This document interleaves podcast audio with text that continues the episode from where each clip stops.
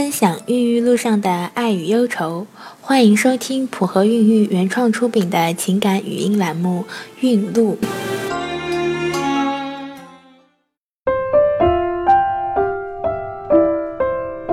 大家好，我是小何医生。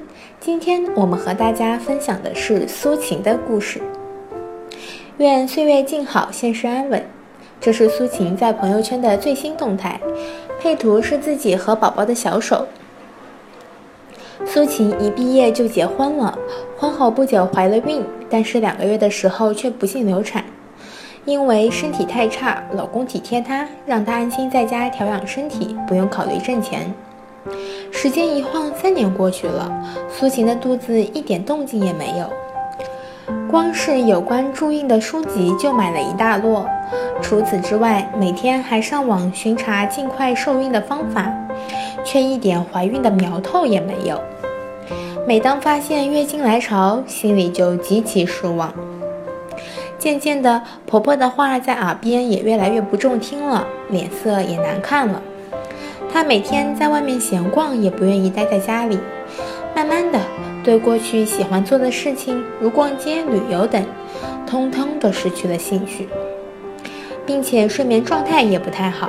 去医院检查了几次，医生说有轻微的宫腔粘连，让她继续试试。三年过去了，她的月经甚至也变得越来越不正常，排卵也出现了问题。医生建议她做了诱导排卵和夫精人工受精，两个周期也没有怀孕。老公工作越发繁忙，每天回来都已经深更半夜了。渐渐的，曾经好脾气的苏晴也开始负能量爆表，焦虑、不安、烦躁，苏晴像变了一个人似的。先是去省中医院调理身体，中药吃了几个月，看着还是没效果。接着又开始痴迷神奇的养生束缚带，说可以滋阴活血、调理宫寒。不管，买了。总得做些什么吧，家人和朋友的劝告他都置之不理。消停了一会儿，他又强烈要求做试管婴儿，准备最后一搏，不愿意再做 IUI 了。考虑她过去能够正常怀孕，又没有发现任何不孕的原因，其轻微的排卵障碍可能是精神过度紧张的原因。医生的话还没有说完，苏晴就在诊室吵了起来。我就想赶紧要个孩子，有错吗？你说我没病，那我怎么就是怀不上？就连身边的老公都拉不住。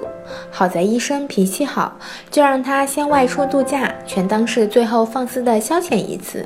等度假结束后，再给他做试管婴儿。好一会儿，他的情绪才稳定下来。他接受了建议，去年五一长假，他们夫妇和几个好友一起自驾游，放下一切，将自己全身心投入到大自然的怀抱，享受快乐。没想到的是，这次度假结束不久后，就发现怀孕了。这就是今天的孕路故事，普和孕育祝您一路好运。